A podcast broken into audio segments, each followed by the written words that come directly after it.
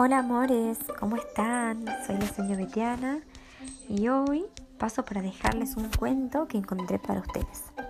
Este cuento se llama Las botas mágicas, así que vamos a sentarnos a escuchar. Sentaditos, nos ponemos un broche en la boca, orejitas bien abiertas, antenitas paradas y escuchamos. Las botas mágicas. Un día, el papá de Fran le trajo unas botas de lluvia nuevas. Eran azules, de goma y resistentes. A Fran le parecieron muy comunes y aburridas, pero su papá se acercó y le dijo un secreto en voz bajita. Estas botas de lluvia son mágicas. Entonces, Fran se las puso. Enseguida sintió la magia en todo su cuerpo, de los pies a la cabeza. Su papá tenía razón. Con las botas de lluvia puestas, no podía hacer cualquier cosa. Sus pisadas sonaban pum, pum, pum, como las de un dinosaurio. Podía saltar sobre los charcos y el barro y no se mojaba. Si se tropezaba y se caía, las botas le daban fuerza y rápidamente se volvía a levantar. Cuando había una tormenta, las botas le dejaban los pies y las medias bien sequitos, pero además también lo volvían invencible.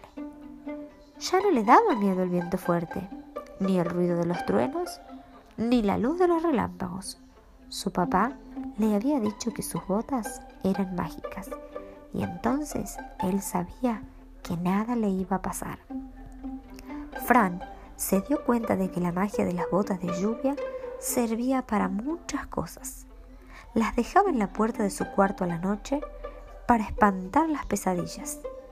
Se las ponía cuando sus papás lo dejaban en la casa de sus abuelos para no ponerse triste y extrañarlos mucho y también las usaba para inspirarse cuando le tocaba hacer una tarea muy difícil del colegio.